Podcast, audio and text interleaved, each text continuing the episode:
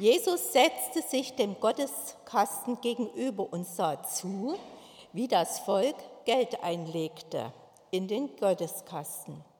Und viele Reiche legten viel ein. Und es kam eine arme Witwe und legte zwei Schärflein ein. Das ist ein Heller. Und er rief seine Jünger zu sich und sprach zu ihnen, Wahrlich, ich sage euch, diese arme Witwe hat mehr in den Gotteskasten gelegt als alle, die etwas eingelegt haben. Denn sie haben alle von ihrem Überfluss eingelegt. Diese aber hat von ihrer Armut ihre ganze Habe eingelegt, alles, was sie zum Leben hatte. Gnade sei mit euch und Friede von Gott, unserem Vater und unserem Herrn Jesus Christus. Amen. Lass uns in der Stille um den Segen des Wortes Gottes bitten.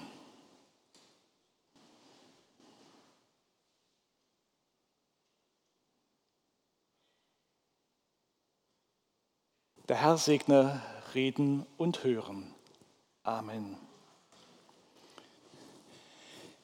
Investition, das ist eine fantastische Begebenheit im Tempel. Und Jesus kann so richtig, so richtig gut für seine Arbeit nutzen. Da ist eine Frau im Tempel und gibt für Gott ihr letztes Geld aus. Ja, so gibt, etwas gibt es immer wieder. In allen möglichen Religionen werden ähnliche Dinge tradiert. Doch eines ist ja anders. Jesus sieht es. Investition ist etwas anderes als ein Kauf. Beim Kauf hast du ein Produkt oder den Erfolg sofort in der Hand. Bei einer Investition stellt sich das erst ein wenig später ein. Die Frau gibt, ohne etwas gleich davon zu haben. Sie gibt und vertraut. Investition in das Leben. Darum erstens Kontrolle. Was hören unsere Ohren in dieser Sache? Jesus hat Langeweile und sitzt wie ein Aufpasser vor der Kollektenkiste. Er kontrolliert. Er beobachtet alle Menschen am Ausgang, wie sie ihre Scheine einwerfen. Richtig, Gott liebt nämlich Scheinwerfer. Erstaunlich ist dann noch, dass Jesus sogar mitzählt, wie viel da eingelegt wird. Also Jesus sitzt. Das bedeutet nicht, Jesus hat Langeweile. Er sitzt, weil er lehrt. Und das wurde im Tempel nicht nur an einem Platz gemacht. Da gibt es, so wie in großen Kirchen, viele kleine Nebenaltäre. An so einem Platz sitzt Jesus und lehrt. Auch die Kollektenkiste hat nicht ihren Platz am Ausgang. Nein, im Tempel gibt es mehrere solcher Kisten mit einem großen trompetenartigen Einwurf. Da gab jeder seine Gabe in solch eine Kiste. Wenn dann so ein richtiger Scheinewerfer kam, wurde auch schon mal ein kleiner Tisch gespielt. Also es war kein Kunststück, davon nichts mitzubekommen. Deshalb, Jesus erscheint hier nicht als Zolleintreiber. Kontrolle? Was hören unsere Ohren dann noch? Jesus will unser ganzes Geld und kontrolliert. Wehe den Reichen. Jetzt geht es um euer Geld. Also, wie ist es mit der Kirchensteuer, dem Kirchgeld, dem Zehnten oder einem Opfer? Da ist diese Frau und gehe hin und tue dergleichen. Nein, Jesus ist das Geld hier ganz egal. Jesus ist nicht der Steuereintreiber und das hier wird auch keine Predigt über Kollekten. Kontrolle. Wonach bemisst Jesus? Jesus misst die Menschen nicht nach ihrem Besitz und ihren Fähigkeiten. Er stellt darum nicht die sonst üblichen, er stellt die sonst üblichen Werte auf den Kopf. Der Schlüssel zu dieser Begebenheit ist nicht die Pflichten im Glauben, die Kraft der Gläubigen. Nein, keine Kontrolle der Muskeln der Nachfolger Jesu. Nur die einfache Zusammenfassung des ganzen Gesetzes ist der Schlüssel. Du sollst Gott lieben von ganzem Herzen, von ganzer Seele und von allen Kräften und deinen Nächsten wie dich selbst. Damit führt also Jesus hier nichts Neues ein. Er bringt es nur gerade mal auf den Punkt. Kontrolle. Welche Leistungen lassen dich gerade mal so strahlen? Hast du deinen Zehnten mit Trompetenklang eingelegt? Hast du ein Glaubenswunder hervorgebracht? Warst du der größte Zeuge für Jesus auf dem Markt, im Kollegenkreis, im Haus? Jesus muss doch so richtig stolz auf dich sein. Kontrolle? Jesus kontrolliert gar nicht.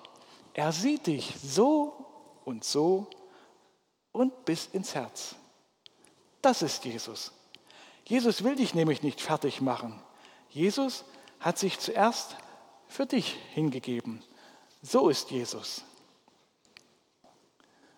Darum zweitens Investition, Vertrauen.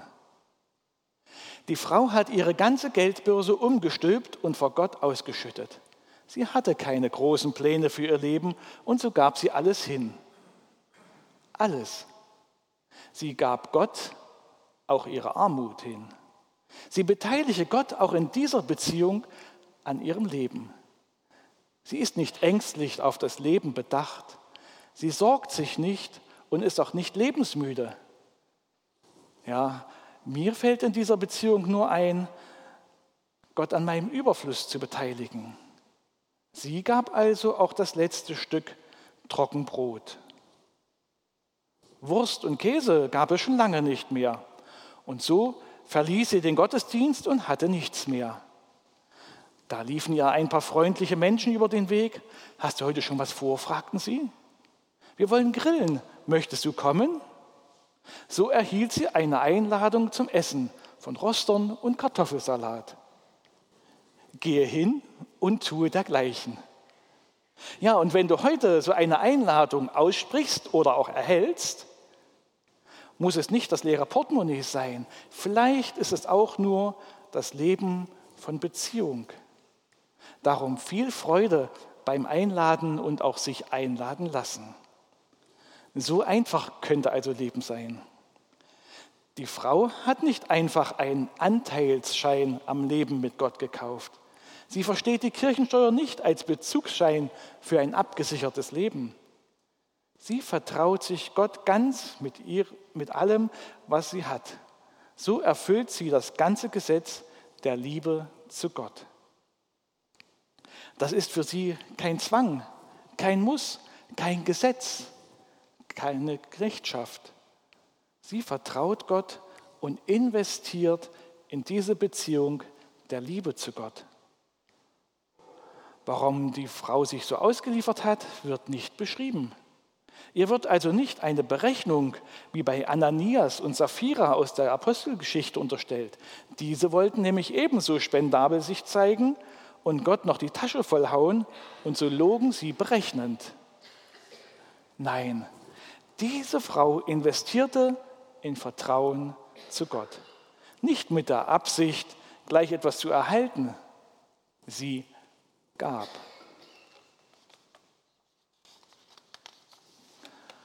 Was war doch gleich dieser Schlüssel zu diesem Text?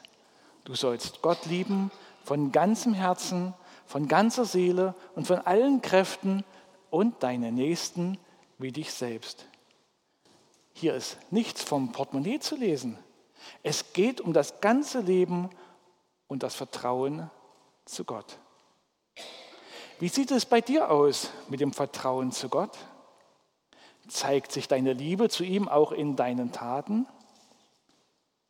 Ja, an der Pinnwand da draußen werden immer Mitarbeiter gesucht für den Kindergottesdienst, fürs Kuchenbacken und für so viele andere Aufgaben. Da ist bestimmt doch etwas für dich dabei.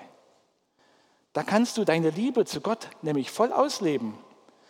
Das bekommt der Gemeindearbeit gut und betrifft nicht dein Portemonnaie. Voll gut. Was? Nein, tu es nicht ich habe gerade deine Arbeitskraft hier einfach eingespannt. Das ist bloß ein Laufen nach dem Gesetz und unter Druck. Aber tu es, wenn du Gott damit deine Liebe ausdrücken willst. Tu es, wenn Gott dich selbst dafür, dazu führt. Tu es, wenn du deinen Nächsten liebst und eben die Kinder. Aber tu nur so viel, dass du dich auch selbst liebst. Wie sieht es bei dir aus mit dem Vertrauen der Liebe zu Gott? Lässt du dich von Gott führen durch das Leben in allen Lebenssituationen? Ja, wie viele menschliche Beziehungen enden in Lebensabschnitten und Zerwürfnissen. Wie viele Krankheiten werden zur Lebenslast und zum Ende der Beziehung zu Gott? Ja, unser Leben ist nicht ein Leben auf Hochstraßen und den Schönwetterseiten. Da ist es gut, Gott an der Seite zu haben, denn ohne ihn ist das Leben nur noch trostloser. Die Frau gab alles. Hat sie jemand dazu aufgefordert? Nein. Genauso sollte das, was ich eben alles gesagt habe, sein. Die Frau gab in Freiheit. Darum also auch hier schön aufgepasst und nicht hier ein moralisierendes Verständnis aufbauen. Die Frau hatte die Freiheit und die Liebe zu Gott. Wer hier also mit dem Zeigefinger kommt und mit Erwartung, hat das Leben und die Liebe zu Gott nicht verstanden. Selbst in einer jüdischen Parallele erhält der Priester in einem Traum von Gott höchstpersönlich die Antwort.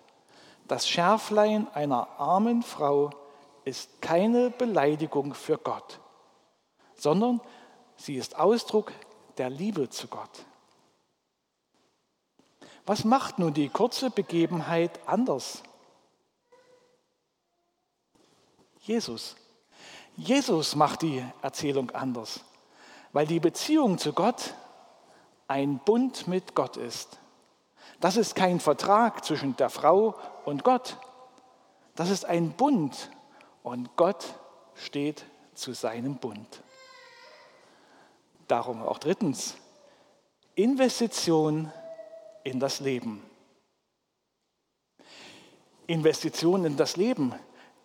Ja, hier hat Gott zuerst in das Leben investiert. Er hat uns Menschen geschaffen als ein Gegenüber. Er hat uns aus Liebe gewollt und Jesus hat sein Leben für uns gegeben, als wir noch nicht waren. Er hat seinen Bund der Liebe mit uns geschlossen. Er hat in unser Leben investiert. Jesus sieht die Frau und er sieht auch dich und mich. Er lässt uns nicht aus den Augen. Und das ist das Besondere. Wie viele Parallelen gibt es in allen Religionen? Ja, selbst Timo und sein Trupp sollten uns begeistern zu guten Taten. Ja, jeden Tag eine gute Tat. Von den Pfadfindern ist solch ein Aufruf der Begeisterung. Und man kann es auch heute Nachmittag bei den Siedlern finden. Wie schön ist es da, wenn Sie so ein schönes Fest hervorbringen. Eine herzliche Einladung zum Siedlerumzug heute 14 Uhr. Ich gehe arbeiten, kann nicht dabei sein, aber ihr könnt für mich mitschauen. Ja, da wird Begeisterung und da wird ein Umzug. So sind, ja, wie ist es? Also es gibt so viele Beispiele, wo man mit Schmackes für eine gute Sache eintritt. Selbst hier in unserer Gemeinde, welche durch viele Mitarbeit gekennzeichnet ist, und man am besten durch die Mitarbeit in die Gemeinde hineinwächst, kann man, ohne es zu merken, zum gute Tatenmenschen werden. Doch bei Jesus ist das anders. Er fragt dich, liebst du mich? Hast du mich von ganzem Herzen, von ganzer Seele und von allen Kräften lieb? Er sagt dir nicht, beweise mir deine Liebe. Los, Arbeite für mich pausenlos. Ich will sehen, wie du mich liebst. Gott hat mit uns einen Bund der Liebe geschlossen. Er will unser Bestes. Selbst in der Beziehung zu unseren Mitmenschen hat Gott an unser Wohl gedacht. Gott hat uns aufgefordert, nicht nur auf alle anderen zu sehen, liebe deine Nächsten. Nein, er hat uns auch aufgefordert, uns selbst zu lieben. Dabei auch nicht nur die ganze Zeit für uns selbst da zu sein, in geistlicher Wellness, ohne Zeit für das Leben. Geistliche Wellness gehört dazu, außer Frage. Das sind Gottesdienste, Freizeiten, JGs, Hauskreise und eigene Bibellesezeiten. Doch eben nicht nur. Gott will, dass wir auch auf uns selbst achten. Er will uns nicht für seine Sache verheizen. Aber er lässt sich auch lieben mit unserem ganzen Leben. Aus Liebe heraus dürfen wir ihm zeigen, wie sehr wir ihm vertrauen und lieben. Doch er hat uns zuerst geliebt. Also alle Mitarbeiterlisten sind da wunderbar. Aber welchen Antrieb habe ich dabei? Tue ich aus Liebe zu Jesus? Tue ich es nur, um dazuzugehören? Kuchen backen kann man auch, weil es einem Freude macht oder weil es andere begeistert, ihn zu genießen. Das ist auch okay. Aber vielleicht ist es auch eine Freude, für Jesus zu backen. Technik zu bedienen ist eine schöne Sache, selbst auch im Gottesdienst. Doch für Jesus den Gottesdienst mit der Technik zum Gottesdienst werden zu lassen, ist eine Kunst der Mitarbeiter. Ich kann es nicht. Muss ich auch nicht.